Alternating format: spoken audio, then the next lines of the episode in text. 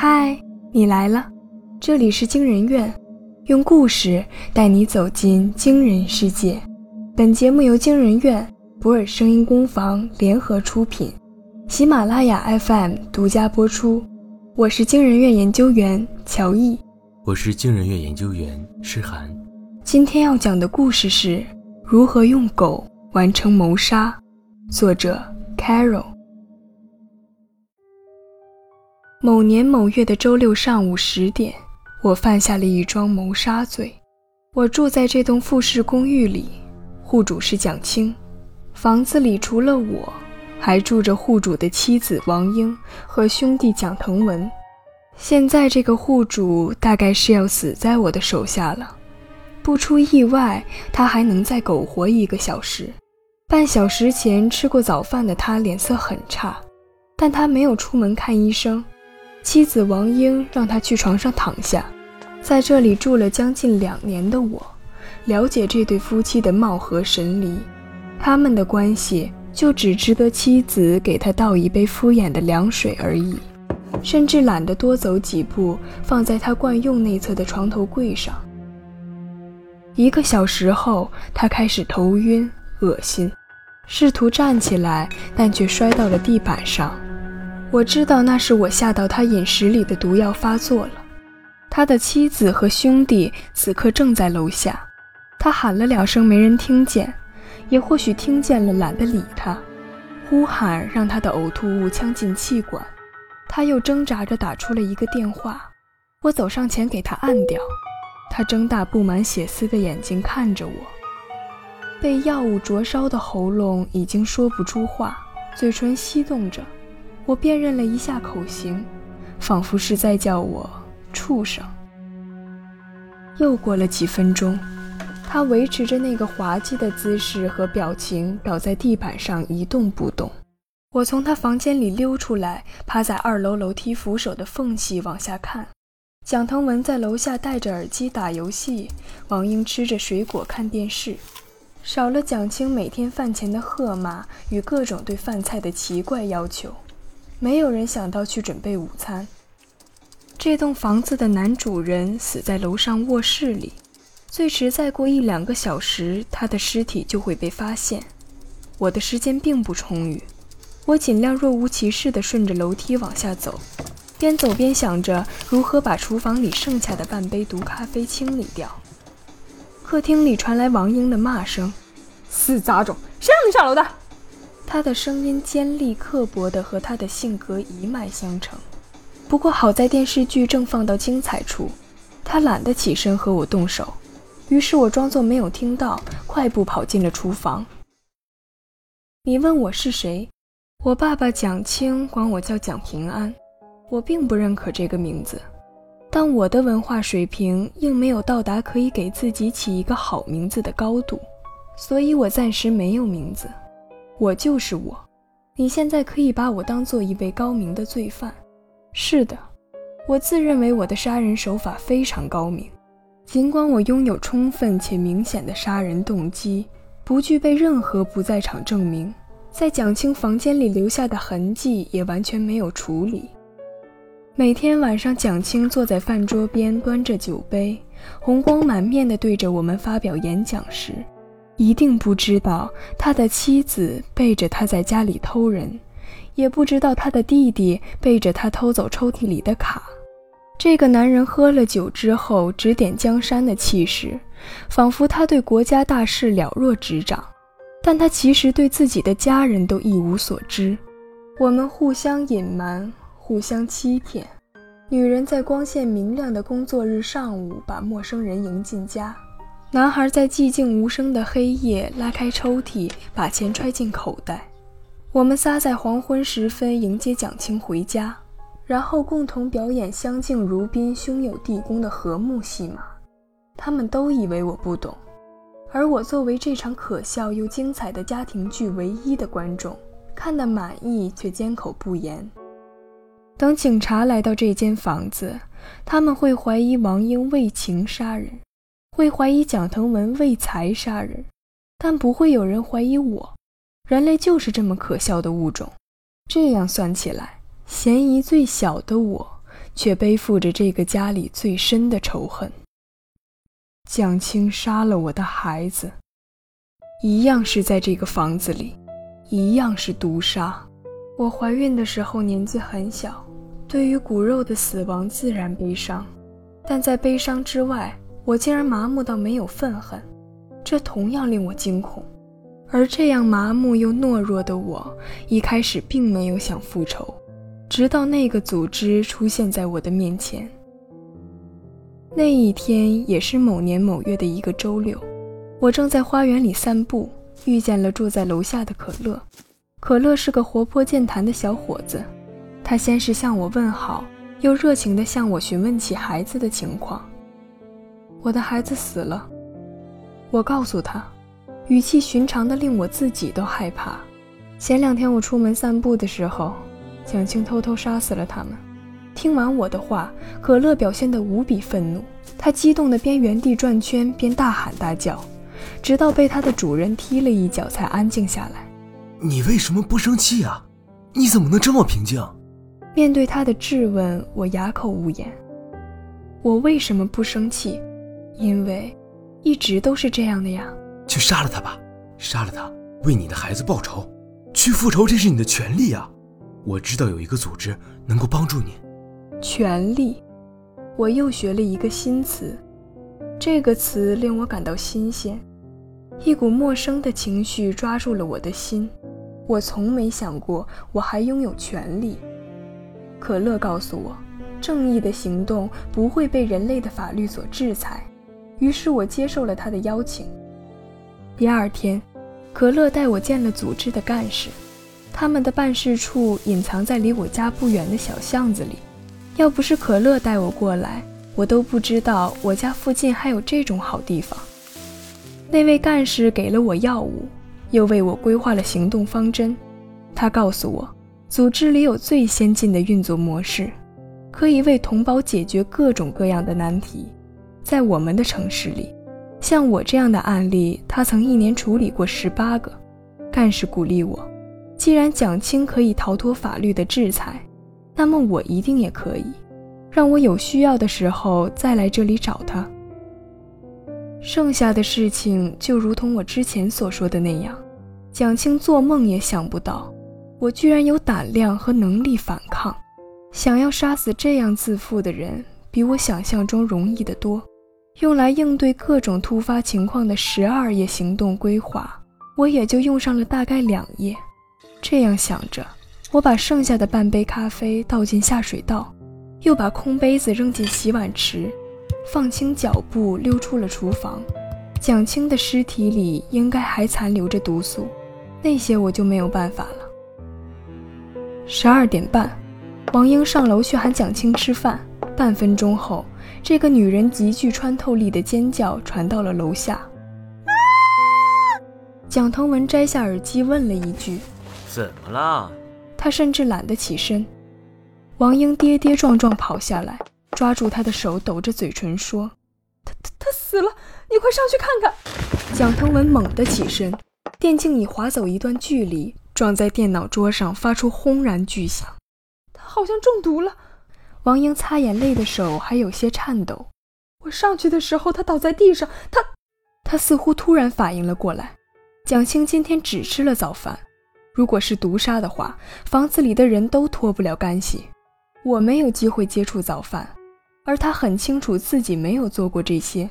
于是他将怀疑的目光投向蒋腾文。接触到他目光的蒋腾文也回过味儿来了。你什么意思？你那么看着我做什么？不是我做的。不如说今天的早饭是你准备的吧？我躲在门后看着他们互相指责，觉得十分搞笑。他们当然知道自己的清白，但却无法证明自己的清白。他们的排除法甚至不把我计算在其中。他们同蒋青一样，不相信我有能力和胆量反抗。这种认识实在令我不快，因为这表示我的能力不被认可。我是有杀人能力的这件事，非但不被相信，甚至不在他们考虑范围内。这一刻，我甚至期望能有谁来怀疑一下我。当然，我还是想完美脱罪的。报警吧，王英说。他看向蒋腾文的目光中依旧带着怀疑。让警察来查，反正不是我做的。我身正不怕影子斜。他的声音又渐渐变小了。他身子正吗？我藏在暗处无声的嗤笑。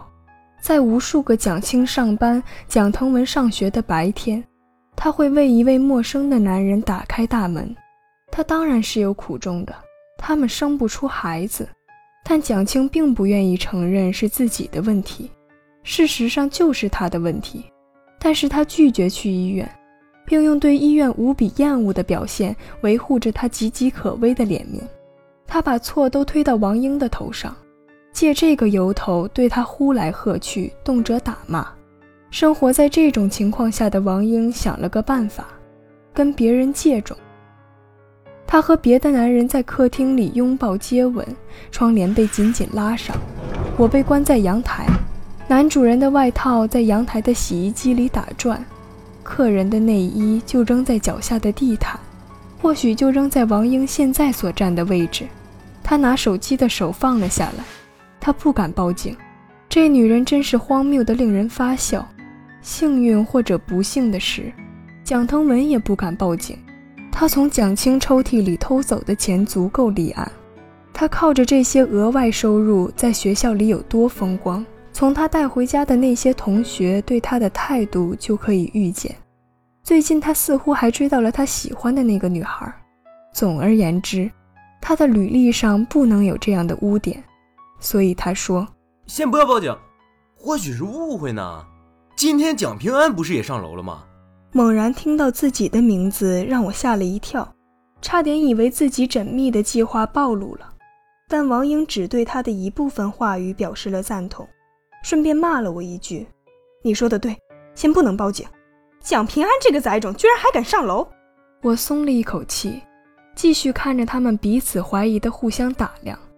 他们为了自己的罪行隐瞒对方的罪行，在这栋空旷的、隐藏着主人尸体的房子里，两个人都沦为了他们心中假想罪犯的共犯。可是他们又能瞒住多久呢？天色渐渐暗了下来，蒋青的尸体还可怜兮兮地躺在冰冷的地板上。我坐在一边不敢说话。王英和蒋腾文面面相觑。没有询问对方不敢报警的原因，或许是同类相吸，这两个人有一些奇怪的默契。他们刚刚上去检查了蒋青的尸体，我不被允许上楼，所以没有看到现场。但是死了六个小时的蒋青大概非常恐怖。他们下来的时候一脸菜色。现在该怎么办？警察很快就会发现他失踪了，我们得赶紧想个办法。后面的对话我已经懒得再听了，看来他们也不准备吃晚饭了。我趁他们不注意，偷偷溜了出去，想出去找点东西来填肚子。结果又在楼下遇到了可乐。怎么样？怎么样？他一见我就扑上来，两眼放光的问我：“你成功复仇了吗？他们有没有怀疑你啊？接下来你是不是准备像电影里一样逃亡了？”不，我残忍地驳回了他的胡思乱想。他们没有打算报警。但我没有说出口的后半句话，看他俩那蠢样子，也瞒不了多久。因为说出来就势必要告诉可乐，根本没人怀疑我这个真正的凶手。虽然这也可以说是我的高明之处，但实力不被看好，总归有些不体面。天哪，你太厉害了，把那些愚蠢的人骗得团团转呢！你应该准备个行动报告，发回给组织。他热情地建议我。现在你这种求助案例越来越多，或许你的行为可以作为指导什么的呢？他说的对，我深受启发。既然我的高明之处不能展示给王英和蒋腾文看，那么展示给组织和后来者看，岂不是更好？我想着，我的行动报告开篇一定得足够抓人眼球。那么第一句话可以这样写：某年某月的周六上午十点，我犯下了一桩谋杀罪。杀人事件的暴露比我想象中更快一些。第二天中午，我回到家时，小区已经被警车包围了。邻居们说，警察破门而入时，王英和蒋腾文正在妄图分尸。这下说不是他们干的，也没人相信了。我甩着尾巴从警察的身边跑上楼梯，听到警察们喝止：“哪来的狗？快赶走！”楼下邻居指着我说：“是这家养的宠物，昨天就跑出去了，可怜哟。都说狗通人性，它怕不是看到主人被杀出来求救的吧？”我朝说话的邻居看去，看到了他手里牵着的可乐。可乐也听到了主人的话，眼里流露出了一点令我感到熟悉的嘲讽神气。从前蒋青还活着的时候，我也常常那样看他。